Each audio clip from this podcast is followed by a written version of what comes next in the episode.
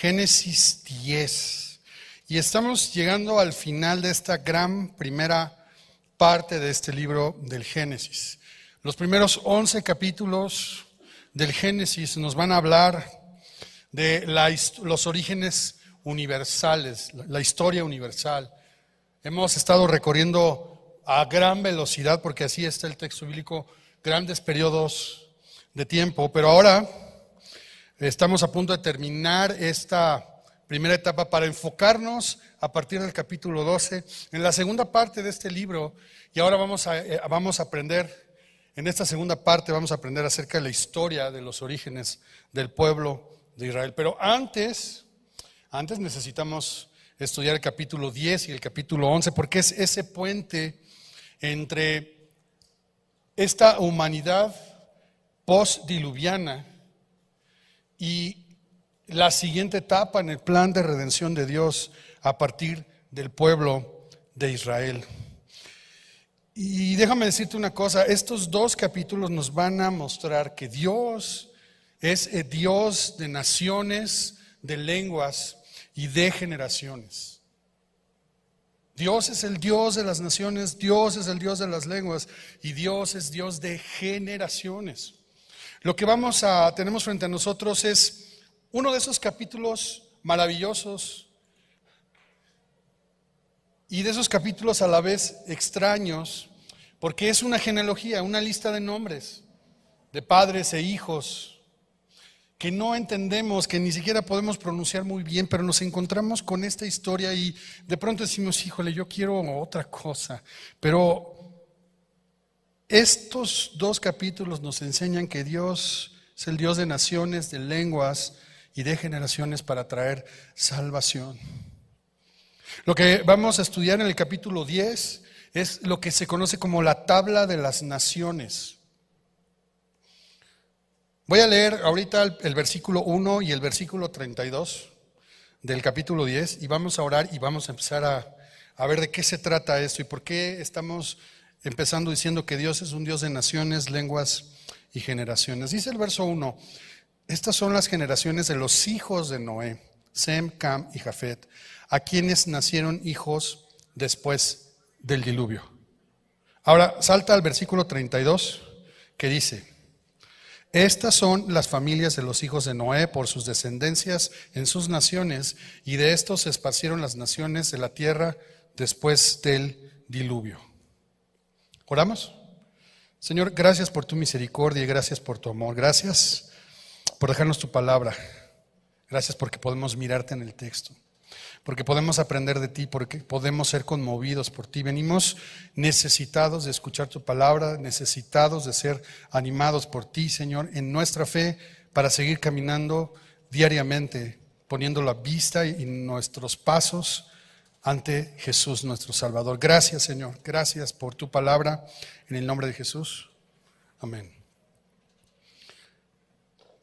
En el capítulo 9, Dios hizo un pacto con, con, Noé y con todo ser viviente. Dios bendijo a Noé, a sus hijos, les dijo fructifiquen, multipliquen y llenen toda la tierra. En ese mismo pacto Dios le dijo a Noé y a todo ser viviente que hacía un pacto con ellos para no destruir a través de un diluvio a la humanidad. Y lo que este texto nos muestra es eso, la fidelidad de Dios con esa promesa. Nos muestra cómo Dios tiene el control de las naciones y de la humanidad y que Dios ha hecho un pacto más para nunca destruir a la humanidad. Cuando ahorita entremos y empecemos a ver nombres, regiones y todo eso, nos vamos a dar cuenta que Dios tiene un plan de salvación y ese plan de salvación atraviesa por la humanidad, por las naciones. Que Él quiere preservar generaciones y que Él va a cuidar las, el linaje necesario para que el Mesías venga, para que la simiente venga en Jesús. Así que Dios va a ir preservando su plan de salvación de generación en generación, porque Dios es un Dios de naciones, de lenguas y de generaciones. Así que lo primero que podemos entender de esta historia, de, estos, de esta genealogía, es que Dios cumple su promesa. Y la tierra, después de este cataclismo, de que pereció todas personas, que solamente sobrevivió Noé, su familia y los animales que le acompañaban en el arca, el mundo sigue su curso. Y por eso dice el verso 1, estas son las generaciones de los hijos de Noé, Sem, Cam y Jafet, a quienes nacieron hijos después del diluvio. Y va a comenzar a partir del verso 2 a darnos unas listas de nombres. Déjame, déjame explicarte un poquito cómo está la estructura de este capítulo. Va, está dividido en tres. Los hijos de Jafet, luego va a explicar los hijos de Cam y luego nos va a hablar de los hijos de Sem, los tres hijos de Noé. Entre cada una de estas tres grandes partes va a explicarnos eh, quiénes son los nietos y luego de entre todos esos nietos el texto nos va presentando a algunos. No es una lista exhaustiva. Las genealogías en la Biblia, estas cronologías, no son exhaustivas. Pero eso no quita ni anula su historicidad, ni su veracidad, ni nada. Porque el propósito no es que sea exacto generación por generación, sino mostrarnos un panorama completo y que veamos cómo Dios en su soberanía, pero en su amor y su bondad, va llevando a cabo su plan de salvación. Así que los hijos de Jafet, Gomer, Magog, Madaí, Javán, Tubal, Mesec y Tiras. Los hijos de Gomer, Askenaz, Rifat y Togarma. Los hijos de Javán, Elisa, Tarsis, Kitim y Dodadim. De estos se poblaron las costas, cada cual su lengua conforme a sus familias en sus naciones. Entonces nos señalan todos los hijos de Jafet y luego nos señala un hijo un nieto de Noé, y luego nos, cita a un otro descendiente. Los hijos de Jafet, Jafet es el padre de los pueblos indoeuropeos, desde la India hasta las costas de Europa occidental. Gomer representa a los pueblos germánicos, Magog, Tubal y Mesec a los pueblos rusos, Madai a los antiguos medos que poblaron lo que hoy es Irán e Irak, y Javán se refiere a los antiguos griegos. Así que ahí tenemos toda la descendencia de Jafet y la zona geográfica en el mundo que pudieron haber ocupado, ¿no? Verso 6 nos va a hablar de los hijos de Cam. Dice, los hijos de Cam, Cus, Misraim, Fut y Canaán. Luego dice, los hijos de Cus, Seba, Ávila, Sapta, Rahama y Sapteca, y los hijos de Rahama, Seba y de Dan. Y aquí nos presenta una primera lista de hijos. Luego va a continuar en el verso 15 hablando de la descendencia de Canaán. Pero entonces, lo interesante en estos versos del 6 al 20, que son los hijos de Cam, es que es aquí donde vamos a encontrar los pueblos que van a resultar en el futuro opositores al pueblo de Israel. Quiero que recuerdes que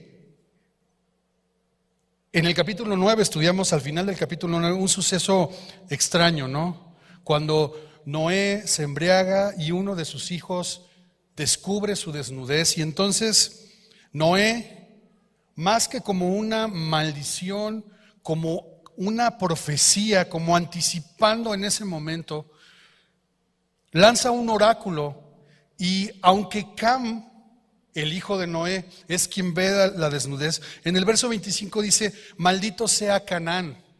Es decir, que Noé alcanza a mirar algo malo, una inclinación en el, nieto.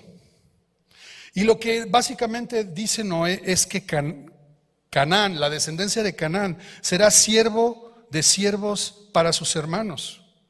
Pero al mismo tiempo, y aquí está la razón de por qué, por qué en Sem, como vamos a ver a otro lado, está al final y nos va a llevar hasta una personita que vamos a empezar a estudiar las próximas semanas, es porque Dios bendice Dice, bendito por Jehová mi Dios sea Sem y sea Canaán su siervo, engrandezca Dios a Jafet y habite en las tiendas de Sem. Estoy leyendo los versículos 26 y 27 del capítulo 9. Así que esto encontramos en los hijos de Cam. Cus, Cus es, son todos los pueblos que poblaron África y el lejano oriente. Cus está dividida en dos ramas los que se quedaron o fundaron Babilonia y los que fundaron Etiopía. Por eso aquí la, lista hace un alto. Cus engendró a Nimrod y nos va a explicar algo que ahorita vamos a entrar. Pero antes, Misraim es una manera en que la Biblia se refiere a Egipto. Fut se refiere a Libia en la región norte de África. Y Canaán se refiere a todos los pueblos que originalmente se asentaron en la Palestina, en la tierra que Dios les promete entregarles como herencia. Entonces aquí vamos a encontrar el origen de estos pueblos que van a ser hostiles al pueblo de Israel. Ahora quiero que recuerdes esto, y lo digo siempre. Acuérdate que el auditorio original de este libro es el pueblo de Israel en el desierto. Que el auditorio original de, este, de estos escritos es el pueblo de Israel en el exilio, después en Babilonia. Y qué interesante es que este pueblo de Israel que acaba de salir de Egipto, que está en el desierto, que va a entrar a la tierra prometida, comienza a escuchar el origen de dónde vienen sus enemigos. ¿De dónde vienen esto? Pues Egipto. O sea que, a ver, espérame. O sea, los egipcios son familia. Oye, los cananitas. Sí, siempre hay una, alguien desviado en la familia, ¿no? Siempre está el que se porta de manera cierta. Qué interesante es eso, ¿no? Tener ese contexto para nosotros. Esto nos va a permitir tener un contexto cuando sigamos avanzando en la historia del pueblo de Israel y en el estudio del Antiguo Testamento. Aquí está el origen. Pero, mis queridos hermanos, también esto habla que tú y yo tenemos un mismo origen. Tenemos un mismo origen. Todos somos familia. Pero la lista se detiene en el verso 8 y dice, Cus engendró a Nimrod. Y aquí se va a referir a un personaje, a un personaje singular que dice, quien llegó a ser el primer poderoso en la tierra. Este fue vigoroso cazador delante de Jehová, por lo cual se dice, así como Nimrod, vigoroso cazador delante de Jehová, y fue el comienzo de su reino Babel, Erec, Acad y Calne, en la tierra de Sinar. De esta tierra salió para Siria y edificó Nínive, Rehobot, Cala y Resén, entre Nínive y Cala, la cual es ciudad grande. ¿Qué quiere decir esto? Esto es el antecedente de la historia que vamos a estudiar unos minutos en los primeros nueve versículos del capítulo 11 en la torre de Babel. El texto nos está hablando de un personaje, Nimrod, que es descendiente de Cam y que se va a erigir como un guerrero y si observas, el texto no lo está elogiando, porque lo que el texto está hablando es que él llegó a ser el primer dominador de la tierra, bueno, después del diluvio. Es alguien que como guerrero, cruel, no era un cazador de animales, era un cazador de hombres que a través de fuerza, dominancia, crueldad y asesinato comenzó a hacerse de fuerza. Y no solo eso, sino que el texto dice, allá en el verso 10, y fue el comienzo de su reino. Nimrod comenzó a construir un reino aparte, a través de la opresión, del uso de la fuerza. Dice, cazador delante de Dios cazador en la faz de Dios, en la desafiaba a Dios abiertamente. En su cara lo desafiaba, se burlaba. Nimrod significa rebelde.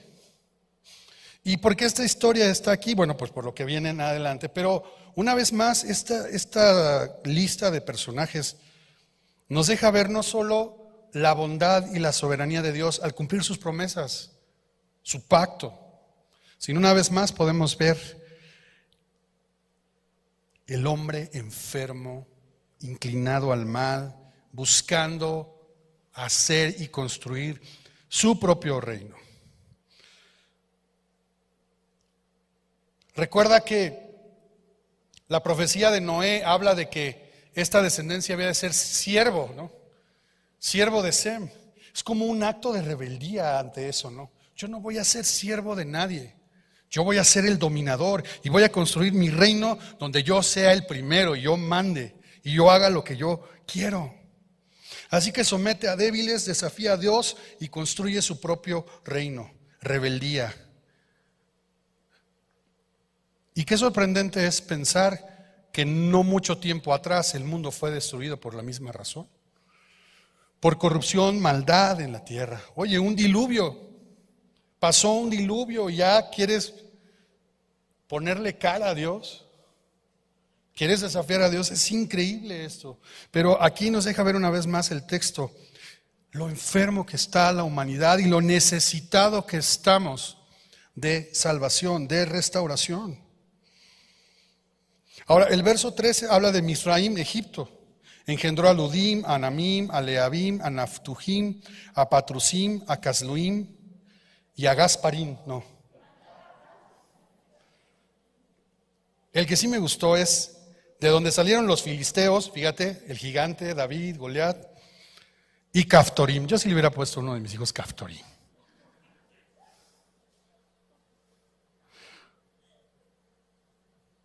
Canaán engendró a Sidón, su primogénito, a Ed, y luego va a nombrar pueblos, ¿no?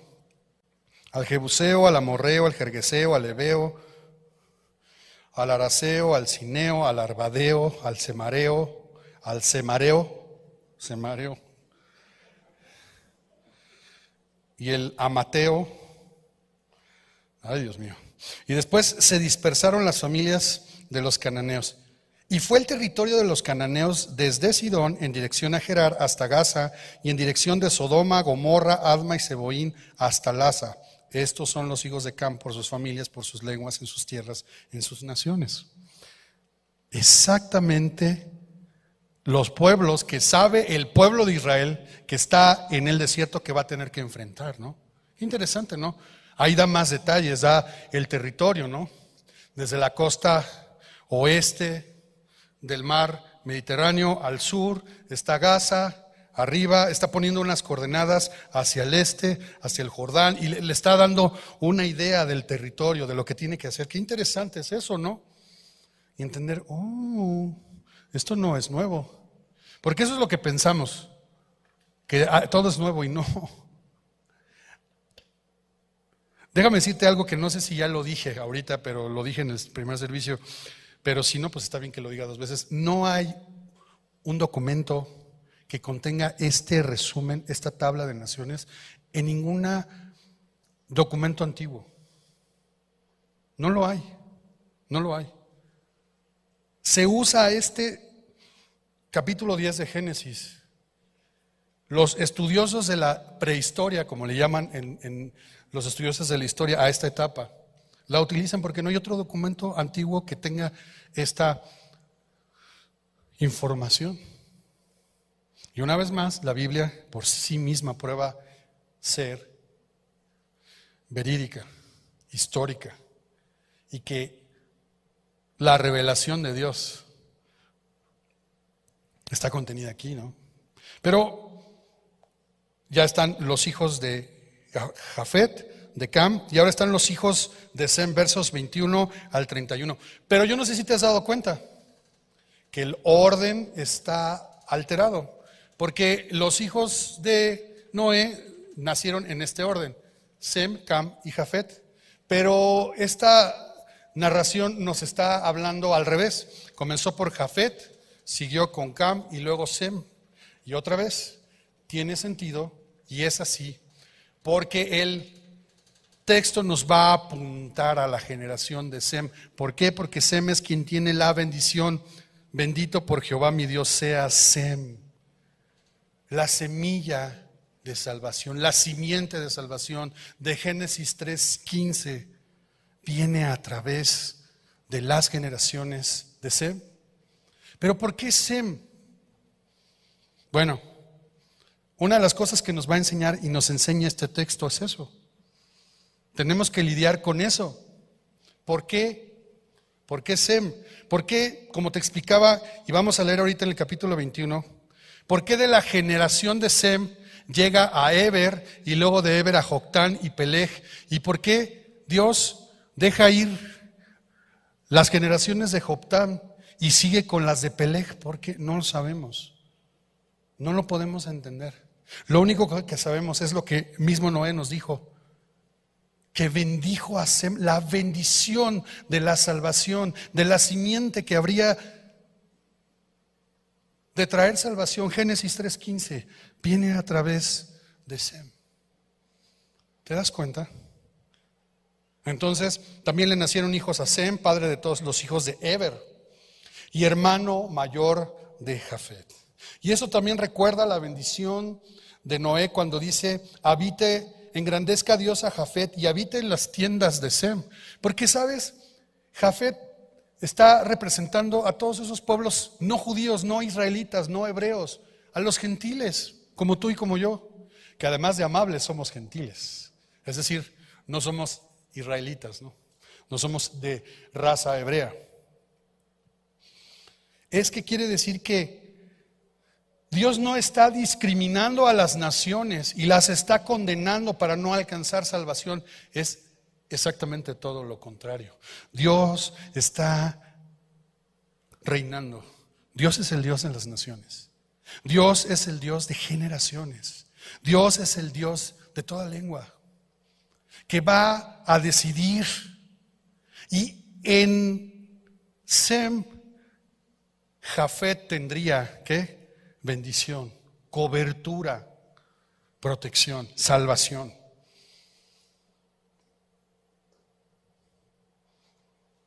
Verso 22, los hijos de Sem fueron Elam, Asur, Arfaxad, Lud y Aram, y los hijos de Aram, Ushul, Geter y más. Soy yo como Hulk, pero no. Arfaxad engendró a Sala y Sala engendró a Eber. Eber, de donde viene esta hebreo Eber, También hay manuscritos eh, babilonios que identificaban a Eber o a los hebreos como Uburu en caldeo. Y aquí viene, siguen estas descendencias, estas generaciones semitas. A Eber nacieron dos hijos, el nombre del uno fue Peleg, porque en sus días fue repartida la tierra y el nombre de su hermano Joctán.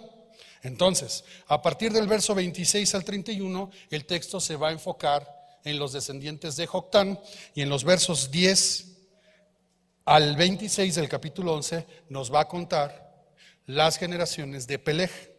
Okay. Joctán engendró a Almodad, Selef, a Hazar, Mabet, Gerá, Adoram, Usal, Dikla, Obal, Abimeel, Seba, Ofir, Avila y Jobab. Hay quien ve aquí en Jobab el nombre de Job, no sabemos, pero solo Dato curioso, para pantallar que estudié. Todos estos fueron hijos de Joctán. Y la tierra en que habitaron fue desde Mesa, en dirección de Cefar, hasta la región montañosa del oriente. Estos fueron los hijos de Sem por sus familias, por sus lenguas, en sus tierras, en sus naciones. Estas son las familias de los hijos de Noé por sus descendencias en sus naciones. Y de estos se esparcieron las naciones en la tierra después, después del diluvio. ¿Qué significa esto? Yo no sé si algunas veces has visto en las películas, ¿no? Que en las películas de guerra, ¿no? Que hay un cuarto de guerra y está un tablero, ¿no? Y están los muñequitos y los caballitos y los tanques, ¿no? Y tienen así como, como unas montañas y como, que, como una eh, recreación en miniatura del territorio enemigo, ¿no? Y sabes una cosa, yo miro esta tabla de las naciones así como el tablero de Dios.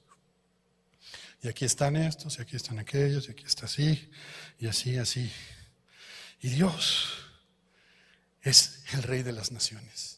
Y Dios está en su soberanía y eso es, eso es lo que necesitamos tú y yo entender hoy cuando leemos esto. Está mirando llevar a cabo su plan de salvación. Esto es por acá, esto es para allá, así, estas generaciones.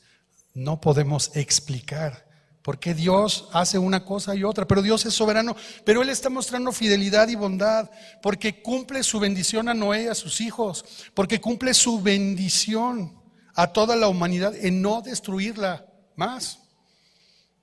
A pesar de que ya vemos que otra vez la simiente de maldad brota en Nimrod y que va a brotar en un grupo de personas en Babel al querer construir una torre, que es lo que vamos a ver ahorita. Pero antes, ve esta tabla y acuérdate que Dios es el Dios de las naciones. Salmo 47, 8.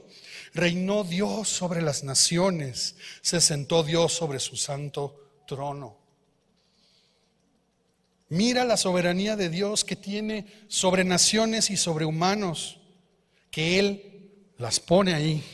Nos hace ver que tiene el control para salvación.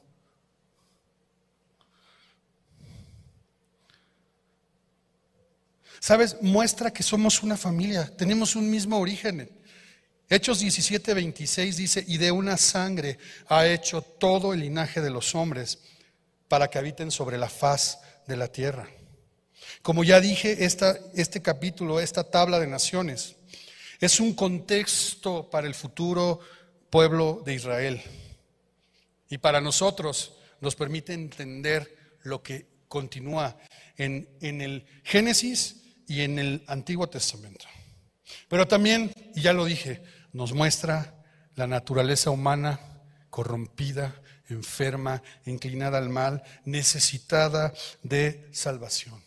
Pero miramos la obra de Dios caminando, los trazos de generación en generación y Dios preservando la simiente, la simiente de salvación. Capítulo 11, verso 1 dice que tenía entonces toda la tierra una sola lengua y unas mismas palabras. Todos hablaban un mismo idioma. Y aconteció que cuando salieron de Oriente, ¿Por qué salieron? Tenían que llenar la tierra. ¿no? Cuando salieron de Oriente, hallaron una llanura en la tierra de Sinar. Eso de hallaron habla de, tenían la intención, no fue casualidad, estaban buscando un lugar donde asentarse. Hallaron una llanura en la tierra de Sinar, en la Mesopotamia entre ríos Tigris y Éufrates, un lugar bastante próspero para la agricultura, para la ganadería, un lugar para sentarse, para crear una ciudad. Y se establecieron allí, o sea, se quedaron a vivir. Querían un lugar donde vivir, donde crecer y ya no ser más navegantes, ¿no? Se me fue el nombre, estar ahí itinerantes. No solo eso, dice verso 13, dijeron unos a otros, vamos, hey, vamos, hagamos ladrillo y cosámoslo con fuego. Es decir, están buscando hacer una edificación permanente. Les sirvió el ladrillo en lugar de piedra y el asfalto en lugar de mezcla. Es decir, que estos, en lugar de utilizar el, mismo como adobe para sellar estos ladrillos, lo que usaron es asfalto, un material que fuera resistente al agua. Y dijeron, vamos, edifiquémonos una ciudad y una torre cuya cúspide llegue al cielo y hagámonos un nombre por si fuéramos esparcidos sobre la faz de la tierra. Este grupo de humanos, estas en este momento se están, ya no es una persona, ya se regó el cáncer. Está buscando rebelarse ante Dios. Están yendo contra el mandato de llenar toda la tierra. No solo eso es, ya no creen en el pacto de Dios, porque están buscando construir un monumento que sea contra el agua, y Dios ya les prometió que nunca más va a destruir la tierra por un diluvio, además de rebeldía, incredulidad. Ya no están creyendo en el, en el pacto de Dios. Y no solo eso, están erigiendo una pirámide, una estructura más que como una torre redonda, quizás como, como una estructura cuadrada, como una pirámide, que implique su esfuerzo por llegar al cielo. Y sabes, no está mal querer comunicarse con Dios, no está mal querer llegar a Dios. El problema, no está mal hacer un monumento para Dios. El problema, el problema es la intención de su corazón. Porque cuando Noé sale del arca, lo primero que hace es construir un altar y ofrecer un holocausto. Un holocausto del cual Dios percibe un olor agradable. Pero esto no es así. Esto es la rebeldía, la incredulidad, el esfuerzo por llegar al cielo. No es otra cosa más que el inicio de la religión. Lo que estamos viendo aquí es eso, el inicio de la religión. Es un esfuerzo por llegar a Dios. Es un esfuerzo, fíjate bien, por independizarse de Dios. Ellos están queriendo tomar el control de su destino. Nosotros nos quedamos aquí.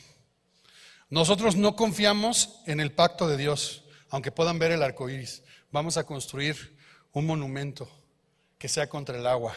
Es un desafío a Dios, pero lo vamos a hacer alto para que llegue al cielo. Eso es la religión. Un esfuerzo por llegar a Dios un esfuerzo por controlar a Dios, un esfuerzo por hacerse a Dios, que no es exactamente lo que le pasó a Adán y Eva en Génesis 3. Querer controlar qué es bueno y qué es malo, qué es Dios y qué no es Dios. Y el problema de la religión es que lleva a tal grado que queremos ser como Dios. Buscan ser reconocidos, no ser olvidados. Salmo 12:4 dice, a los que han dicho por nuestra lengua prevaleceremos, nuestros labios son nuestros, ¿quién es Señor de nosotros? Eso es lo que están diciendo ellos. No creen en la promesa de Dios de no repetir un diluvio. Así que la religión nace aquí. El esfuerzo humano por alcanzar a Dios en términos humanos. Porque desear conocer y alcanzar a Dios no es malo. Construir un monumento a Dios tampoco lo es malo. El problema es la inclinación al mal. El problema es que en su corazón están desafiando a Dios. Hacerse como Dios, hacerse un hombre, dice el texto. Tener poder, fortaleza, fortaleza, fortaleza.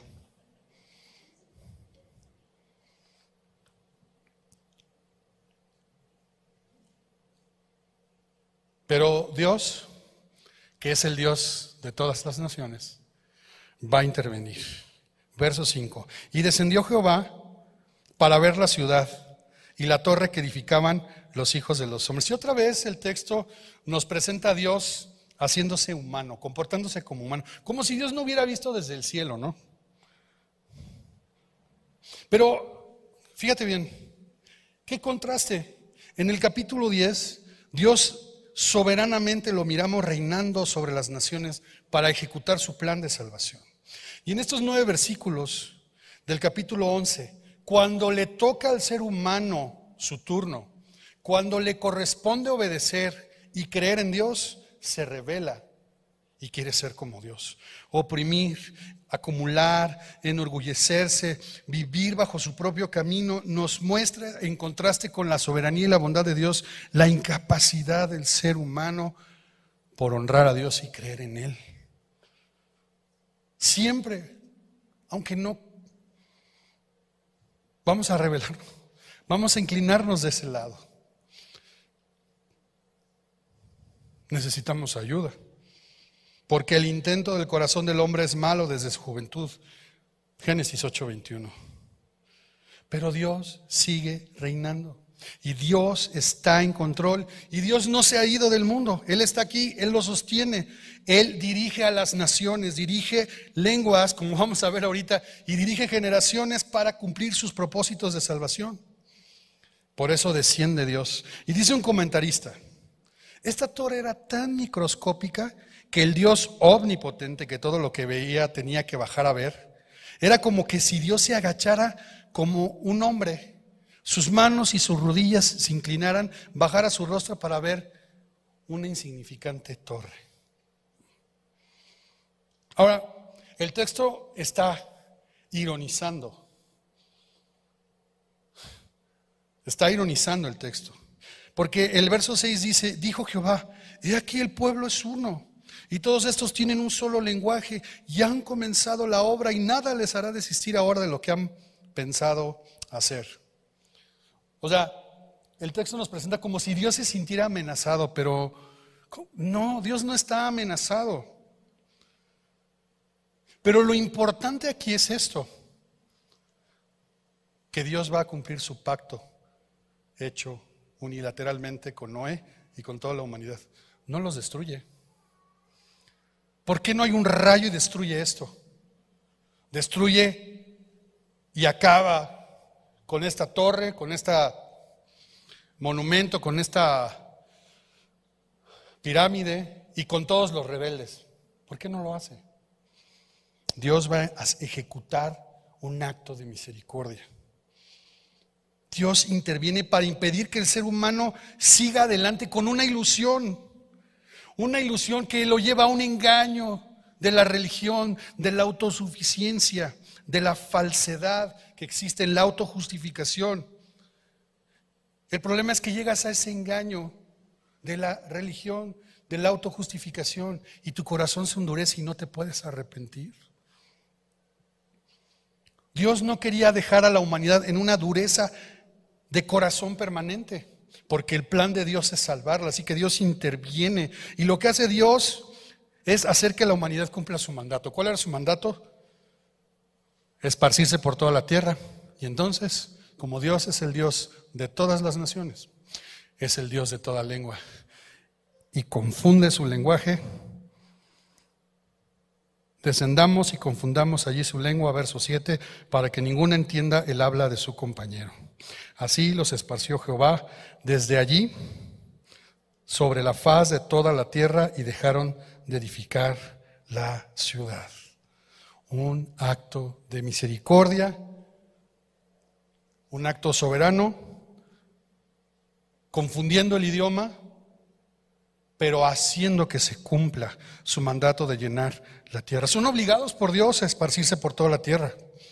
¿Qué quiere decir esto, mis queridos hermanos? Que Dios hace todo lo necesario para seguir adelante con su plan de salvación. Dios ama al mundo, porque de tal manera Dios amó al mundo, que dio a su Hijo unigénito.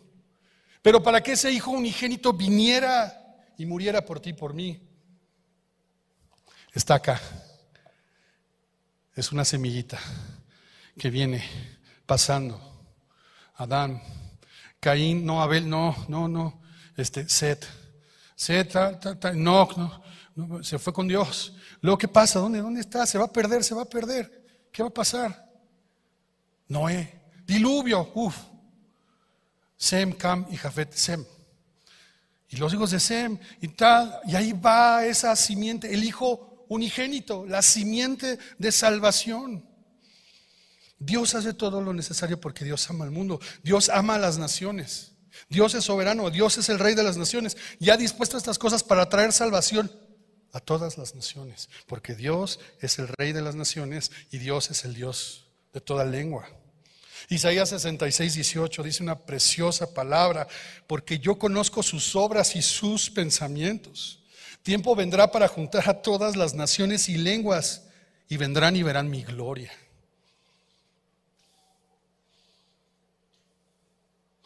Aquí estamos leyendo algo que nos ubica en la prehistoria, digámoslo así. Cientos de años después, estaban reunidos los discípulos en el aposento alto. El Maestro, Jesús, el Mesías, había resucitado. Lo habían visto morir, dar su vida, lo vieron ascender al cielo. Y estando orando en el día de Pentecostés, vinieron unas lenguas como de fuego y comenzaron a adorar y alabar a Dios en diferentes idiomas y lenguas. Que los visitantes judíos, los creyentes que habían ido a la fiesta, reconocieron. Dios es el Dios de todas las naciones y Dios es el Dios de las lenguas, de toda lengua, para salvación. ¿Te das cuenta? Dios redimió esto y lo que falta para completar nuevos cielos y nueva tierra. Pero estamos en la prehistoria. Estamos saliendo del diluvio y Dios hace que esta humanidad inclinada al mal cumpla su mandato. Sin embargo, Babel, Babilonia, que también puede ser como puerta al cielo, se convirtió en confusión, Babel. Y Babel y esta historia va a quedar como una etiqueta, como un ejemplo de rebelión contra Dios, como un ejemplo de corrupción, de falsa religión, de idolatría y de inmoralidad. Apocalipsis 15, 5 dice de Babilonia, la madre de las rameras y de las abominaciones de la tierra. Muchos, muchos, muchos años después, el pueblo de Israel va a ser llevado cautivo a Babilonia. Y aquí está esta historia que nos cuenta los orígenes. Por eso fue llamado el nombre de ella Babel, porque allí confundió Jehová el lenguaje de toda la tierra y desde allí los esparció sobre la faz de toda la tierra. Pero necesitamos ayuda, mis queridísimos hermanos. Pero la humanidad necesitaba ayuda en ese momento y tú y yo cuando miramos esta historia nos damos cuenta que hay inclinación al mal, que hay rebeldía, que hay naciones, que hay gente que, hay poderosos que quieren ser los poderosos de la tierra, ¿no? Los primeros. Dios es el Dios de todas las naciones. Dios es el Dios de todas las lenguas, pero Dios es el Dios de todas las generaciones para traer salvación. Y eso es lo maravilloso que está en el texto que sigue, aunque son puras listas de nombres, pero estas son las generaciones de Sem, verso 10. Sem, de edad de 100 años, engendró a Arfaxad. Dos años después del diluvio y vivió Sem, después que engendró a Arfaxad 500 años y engendró hijos e hijas. Arfaxad Vivió 35 años y engendró a Sala, y vivió Arfaxad después que engendró a Sala 403 años y engendró hijos e hijas. Sala vivió 30 años y engendró a Eber, y vivió Sala después que engendró a Eber 403 años y engendró hijos e hijas. Eber vivió 34 años y engendró a Peleg, y vivió Eber después que engendró a Peleg 430 años y engendró hijos e hijas. Peleg vivió 30 años y engendró a Reú. Y vivió Peleg, y aquí comienza ahora esta rama que te decía la segunda rama que se abre en las generaciones de Sem, que es Peleg. Vivió Peleg después que engendró a Reu 209 años y engendró hijos e hijas.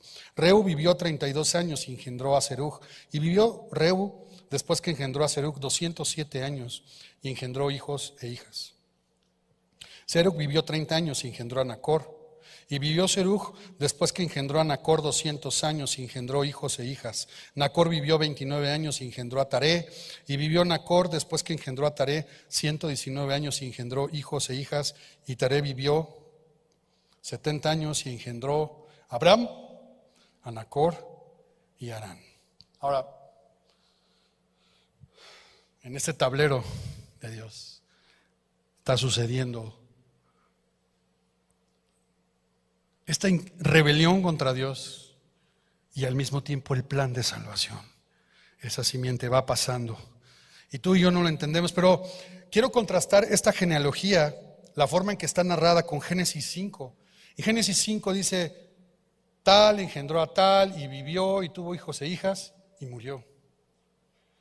Y aquí no, aquí omite, pues claro que murieron, pero omite eso, ¿no? Como, como una anticipación a la vida eterna. Pero venimos a una velocidad así como el avión que viene así durísimo arriba, ¿no? Venimos y de repente cuando va a aterrizar comienza a bajar la velocidad, la velocidad, la velocidad, la velocidad para aterrizar y estacionarse. Así lo está haciendo el texto. Y ahora está aterrizando y después de recorrer uh, desde antes de la creación, vamos a llegar a aterrizar y vamos a llegar a un personaje que se llama Abraham sin el Abraham, sin el Am, solamente Abraham.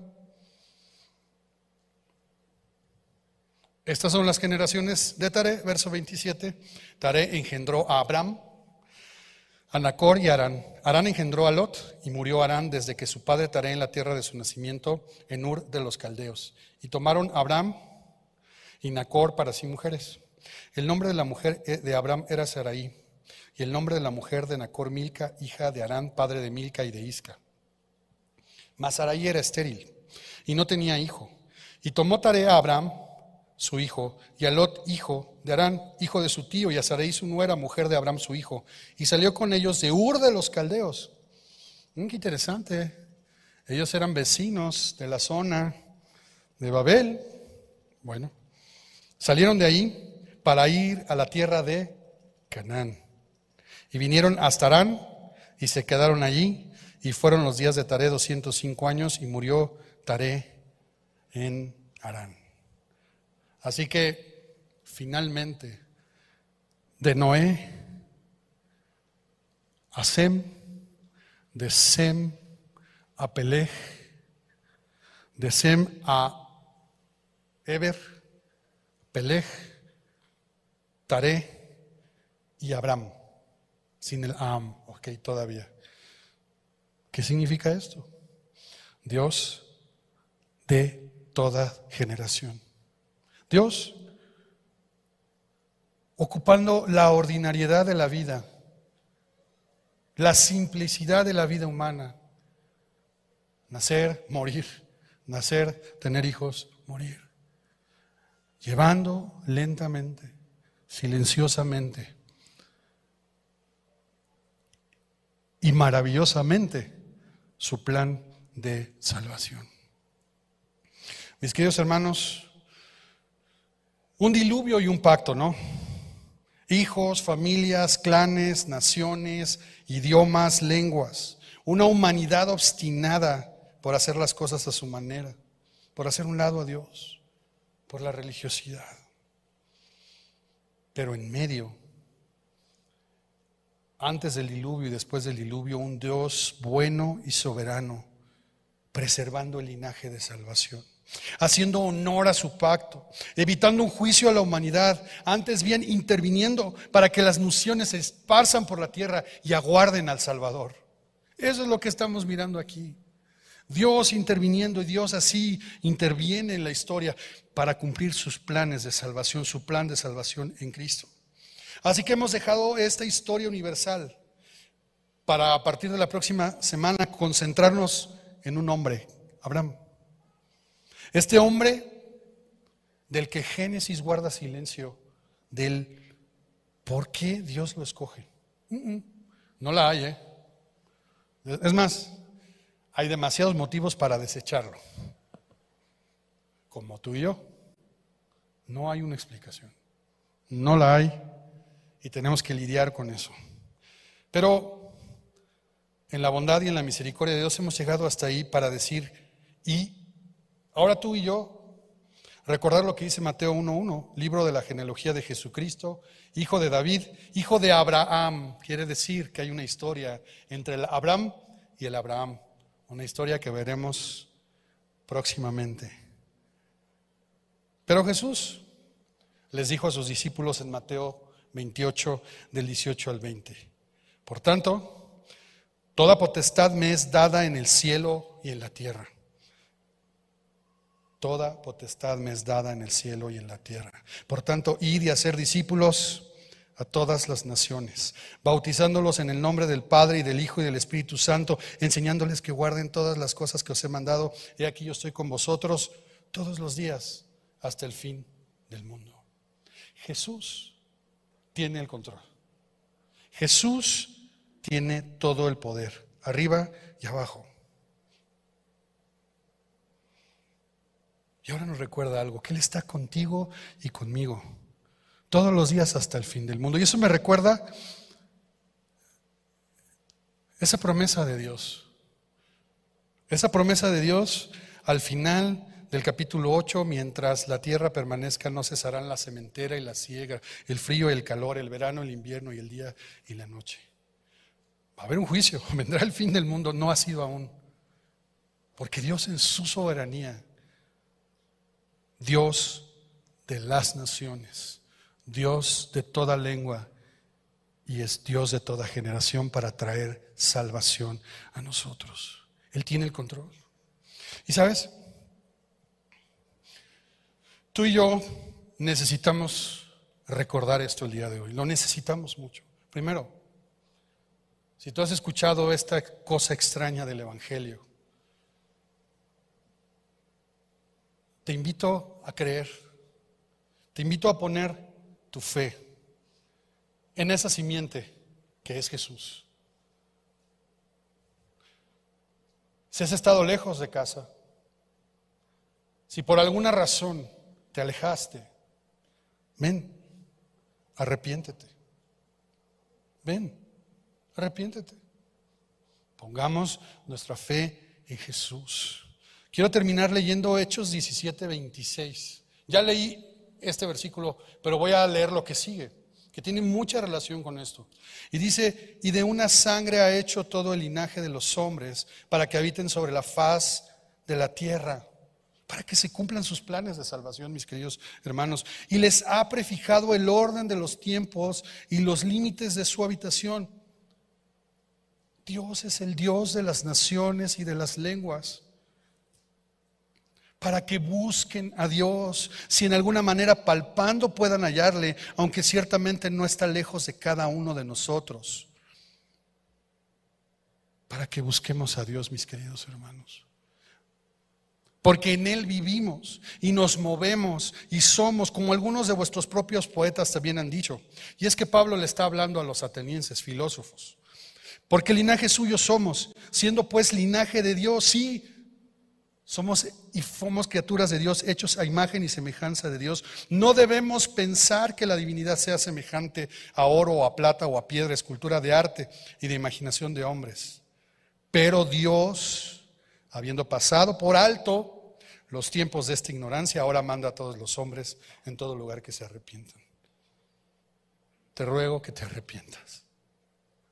Te ruego que vuelvas a casa. Te ruego para buscar juntos a Dios. ¿Sabes lo que está diciendo Pablo aquí? Que Dios tiene el control para salvarnos. Él controla, ha preficado tiempos, hizo que habitemos sobre toda la faz de la tierra para ejecutar su plan de salvación. Como estamos mirando, va a elegir un pueblo, va a elegir a Abraham y de Abraham va a ser un pueblo. Y ese va a ser su siervo, su instrumento para traer al Mesías, para ir preservando la simiente de salvación. Él ha prefijado el orden de los tiempos y los límites de su habitación. Vemos a Dios reinando y soberana aquí. Pero Dios no nos está tratando como si fuéramos piezas de ajedrez, sino nos ruega, búsquenme. Búsquenme, en Él vivimos nos movemos y somos. ¿Y sabes qué es lo más hermoso de esto? Que eso no es solamente para los que hemos creído en Él, es para la humanidad. Pero Dios, habiendo pasado por alto los tiempos de esta ignorancia, Dios pasó por alto la rebeldía en Babel y siguió con su plan de salvación. Dios, habiendo pasado por alto los tiempos de esta ignorancia, ahora manda a todos los hombres en todo lugar que se arrepienten. Por cuanto ha establecido un día en el cual juzgará al mundo. Sí, habrá un día de, juicio y este mundo va a acabar. Lo va a juzgar con justicia por aquel varón. Ah, por aquel varón a quien designó Jesús, dando fe a todos con haberle levantado de los muertos. Un día, esa simiente, ¡pum! María concibió, dio a luz y José le puso por nombre Jesús. Y ese es nuestro Salvador, quien murió y resucitó. Mis queridos hermanos, es momento de arrepentirnos. Es momento de buscar a Dios. Es un momento para dejar que nuestra fe crezca, se fortalezca. No estamos viviendo unos tiempos fáciles.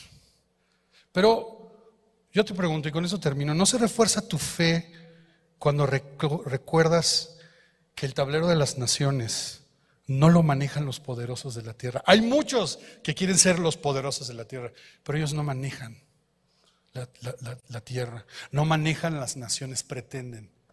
Dios es el Dios de naciones, de lenguas y de toda generación para salvarnos.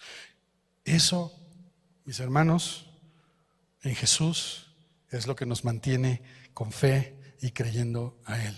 Y la oportunidad es esta, arrepentirnos y buscar a Dios y poner toda nuestra confianza en Jesús. Si ese es tu caso, te ruego, no dejes pasar un día más.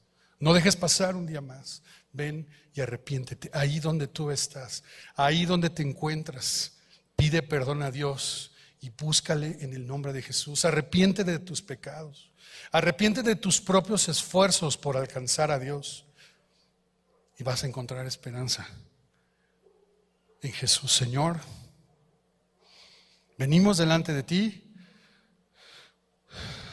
confiando en tu amor, tu soberanía, tu bondad, tu poder para salvar. No hay nada en nosotros que pueda explicar por qué podemos alcanzar gracia, pero nos das de tu gracia. Y cuando miramos todo lo que haces, Dios de todas las naciones, de todas las lenguas y de todas las generaciones, para traer salvación, no nos queda más que humillarnos, honrarte, Señor, y rogarte que toques los corazones para arrepentimiento. Hoy no somos dignos, pero venimos a buscar tu rostro. Señor, en el nombre de ese varón que fue levantado de los muertos, Jesucristo, nuestro Señor y Salvador. En el nombre de Jesús, Señor. En ese nombre hoy nos refugiamos, nos amparamos, Señor. Oramos también, Señor, por nuestros hermanos, nuestros amigos, nuestros familiares que pueden estar en casa padeciendo enfermedad, Señor. Hoy te pido, Señor, que traigas sanidad y consuelo que traigas esa voz en su corazón que les recuerdes que eres Dios, que estás al lado de ellos y que no los vas a desamparar. Hoy necesitamos de ti, Señor. Pero no vamos a creer a las noticias y no vamos a creer a nada que nos diga que hay otros que están dominando, porque sabemos que tú estás arriba de ellos, Señor. Tú eres Dios de todas las naciones, Dios de todas las lenguas y de todas las generaciones, Señor. Que Gracias nos has dado, Señor. Solamente nos queda humillarnos y buscarte, Señor. Y adorarte, Jesús.